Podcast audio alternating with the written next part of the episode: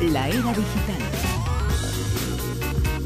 Como siempre, las noticias del mundo de lo digital, aunque en la tertulia hemos eh, comentado varias, eh, pero ese mundo y sus peligros aparecen eh, aquí en muchas ocasiones. Hoy os vamos a hablar de uno de los temas relacionados con esa era digital, con los peligros, como no, con Javier Sevillano. Javier, muy buenas. Buenas noches. Pero qué guapo vienes de azulito hoy, Javier, que no te había visto yo. Fue ayer, pero bueno. Ha habido mucha información a propósito de lo que ocurrió hace un mes, hace dos meses, ese ataque informático, pero no ha sido el último. De hecho, ha habido un ataque informático esta semana. Se han visto afectados en muchos ordenadores, incluso es un ataque más eh, voraz, eh, más eh, peligroso que el anterior, pero quizá no tan mediático, pero tenemos que notificar lo ocurrido, ¿no? Bueno, los, los expertos ya dijeron que esto va a ser el pan nuestro de cada día, ¿no? Estos ciberataques a nivel eh, masivos a nivel mundial eh, dirigidos contra organizaciones eh, más o menos pudientes económicamente. ¿no?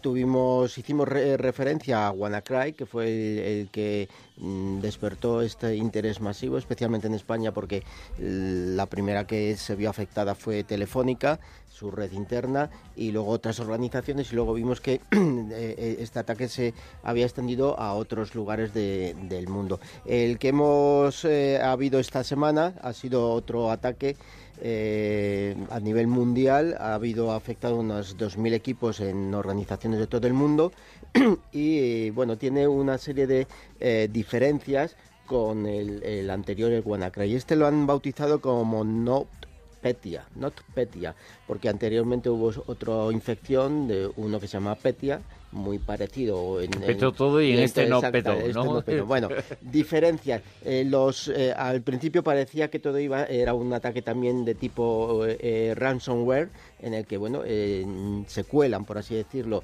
y se infectan una serie de, máquinas que están en, en, red y lo que piden los ciberdelincuentes es un rescate por facilitar la llave para desbloquear esos, esos, eh, esos equipos. En este caso parecía que era lo mismo, pero según iban pasando las horas, los expertos eh, en, seguridad informática se dieron cuenta que había algunas peculiaridades y parece ser que eran unas peculiaridades eh, incluso intencionadas por los ciberdelincuentes.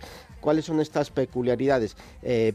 También pedían un rescate, 300 bitcoins por, eh, por liberar, por así decir, por dar la llave para liberar eh, eh, esas máquinas que estaban presas. Pero mm, en, el proceso para mm, pagar y que te facilitaran la llave para, para liberar tu, tu, máquina, ¿no? tu, equipo, resulta que dieron un, un, em, un correo electrónico de, de un proveedor alemán y en claro, evidentemente era muy fácil seguir la pista, ¿no? El proveedor alemán lo que hizo es bloquear de alguna forma ese, ese, mm, ese proceso y impedir.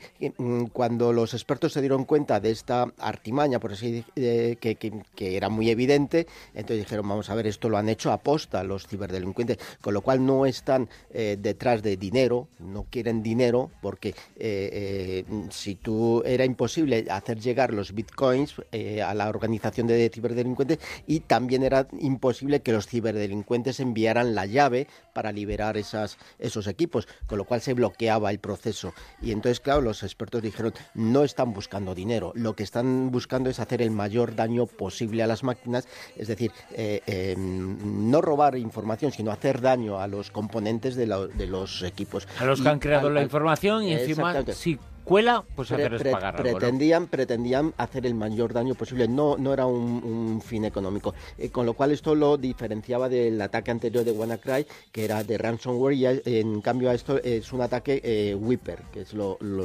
como llaman los expertos este tipo, si os dais este cuenta, tipo de pues, hay una eh, magia ahora. el anterior y este ese era Whipper, bueno, pero era... ciberataque en definitiva el eh, ciberataque el primero, pero no fue el primero, pero va a haber más, eso los la expertos que tuvo enorme hace aproximadamente un mes. Esta semana ha habido otro ciberataque, es eh, la cara negativa del mundo digital. Y hay una serie de consejos pero ¿cuáles? bueno, eh, fundamentalmente los expertos eh, lo que dicen es que no clicar enlaces en los que no estamos cuando nos llega un correo y uy qué curiosidad pero, esto. es que eso no hace falta un ciberataque para no hacerlo. Claro, exactamente, no, pero los expertos lo siguen machacando y siguen insistiendo, no, o sea, no clicar en enlaces de, correos que no sabemos de que, no conocemos, cuyos remitentes no, no conocemos. Evidentemente desconfiar de todos estos correos que nos llegan traducidos automáticamente y que no tienen ni pie ni sentido gramaticalmente, aunque lleven eh, eh, el anagrama de nuestro banco, de nuestra compañía telefónica, de lo que sea, pero la traducción ya por sí les, les delata. Y ningún banco, nadie pide de ningún dato personal, ni nada, ningún eh, número de, de cuenta, ni que tenemos que hacer un pago por tarjeta que no hagamos caso a ningún mensaje de esas eh, características y no hagamos caso tampoco a un mensaje que nos esquiva Claudia desde Rusia con una fotográfica fenomenal. También es mentira. Y una cosa, por ejemplo, eh, recomiendan navegar en modo incógnito. En el navegador siempre hay una posibilidad. ¿Por qué? Porque esto evita que el rastreo por las cookies eh, llegue a estas personas a estos y no dejemos Ah, pues eso, eso me, lo, me lo tienes que explicar, ¿eh? Cómo hacerlo, no sé yo hacer eso. Siempre hay una forma de navegar en modo incógnito para no dejar los rastros, exactamente. Entonces, ¿no? Y entonces el sistema operativo, por supuesto, tenerlo muy actualizado, muy actualizado y no fiarnos de, o sea, bajarnos nosotros específicamente, no que venga una actualización de por algún lado que también puede ser una mala señal y puede ser. De todas formas, cada vez hay, hay más. Antes estábamos hablando de los ciberdelincuentes, pero que hay una mafia digital, lo que estaba comentando Juanjo, lo que estás comentando tú ahora, es que hay unos verdaderos expertos en ganas de, fastidiar, aparte de sacar pasta, de destrozar equipos. Y fundamental, nunca, aunque caigamos una de estas, nunca pagar el rescate.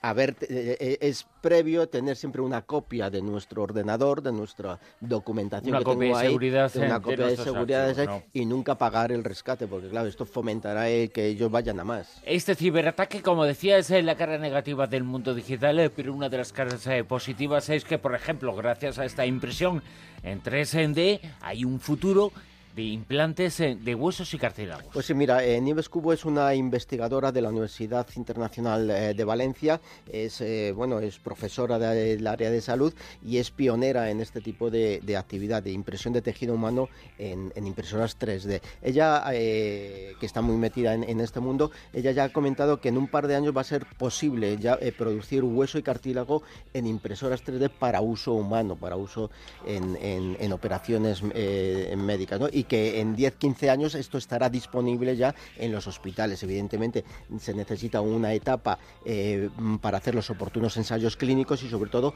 para ir puliendo la técnica y ir evitando esos eh, posibles eh, efectos secundarios tanto a corto como, como a largo plazo. Actualmente ya se están aplicando las ventajas de estas impresoras 3D en, en, la ciencia médica, en biología. ¿no? ya se está imprimiendo piel humana prótesis en, este tipo de impresoras 3D, ¿no? Y se está, eh, lo que se consigue es abaratar los costes, porque antes se hacían en laboratorios especializados eh, con, materiales eh, metálicos y ahora se hacen con plásticos, se reduce el peso, se disminuye, por supuesto, el coste y además mm, existe la posibilidad de ir acoplando estas prótesis estos a los, al cuerpo humano, sobre, sobre, todo, por ejemplo, en el caso de niños, ¿no? Ir acoplándolos periódicamente a su crecimiento, ¿no? Cosa que antes era muy costosa, muy pesada y todo esto. Y eh, la, biología va a ser uno de los grandes, eh, aunque ahora hay un cuello de botella y la tecnología no ha llegado del todo, pero la biología en cuanto se desatasque ese cuello de botella va a ser uno de los grandes pues, beneficiados de se desatascó muchísimo este cuello de botella para que la gente escuchara esas eh, canciones. muy rápidamente. Muy rápido, vamos a ir muy Javier Sevillano, ¿cuáles son las canciones más vistas o millonarias, o sea, más de 2.000 millones de visitas en YouTube. Yo Uno de cada tres Yo he estado contándolas y llevo toda la semana contando miles de millones de canciones. Mira, en el puesto número 10, Taylor Swift con Blank Space. En, eh, luego en el 10, en el 9, Katy Perry con Roar. Eh, Maroon 5 en el 8 con Sugar, que lleva más de 2.100 millones de visitas. En el número 7, nuestro Enrique Iglesias con Bailando. Hombre. También más de 2.100 millones. Ahora está el, el Súbeme la radio. Exactamente. En el 6 está Despacito que supera los 2.200 millones. La saca en disco el de número plutonio. 5, exactamente, Taylor Swift con el Shake It Off, que lleva más de Que es la segunda 2.100. vez que aparece en la lista. Mark Ronson con Up- eh, Upton Funk con el 2.500. En el número 3, Justin Bieber con Sorry, Ala, ala. 2.600 millones de visitas. En el número 2, Wiz Khalifa, el See You Again con más de 2.800. Y en el y número en el 1, puesto número uno, ¿cuál será? Ay, Dios mío, qué ¿Cuál miedo puede me ser? da. Style. No. Exactamente. Bueno, sí, ¿Todavía sí me lo puedo creer. Después claro. de 6 años de vida, más de 3.000 millones de visitas en YouTube. Solo en YouTube, más de 3.000 3.000 millones, millones, de barbaridad. visitas. Después de 6 años. Si no habéis aprendido a bailarla como me ocurre a mí, es vuestro momento. Yo lo bailé, yo lo bailé. Pues yo no. Yo tampoco. no me he aprendido el nombre casi. Yo tampoco, solo me he reído. 3.000 millones. Yo me lo paso muy bien bailando. Mía. Pues, eh, Javier, ¿te has dado cuenta que en estos 10 primeros eh, títulos eh, de las canciones eh, más vistas en Internet, en YouTube, no hay ninguno de medianamente bueno? Para gusto los colores, me Sí, callo. es que tenéis un mal gusto Para gusto vosotros. los colores. Bueno, Javier, muchas gracias. Nos vemos. Y ahora mismo vamos.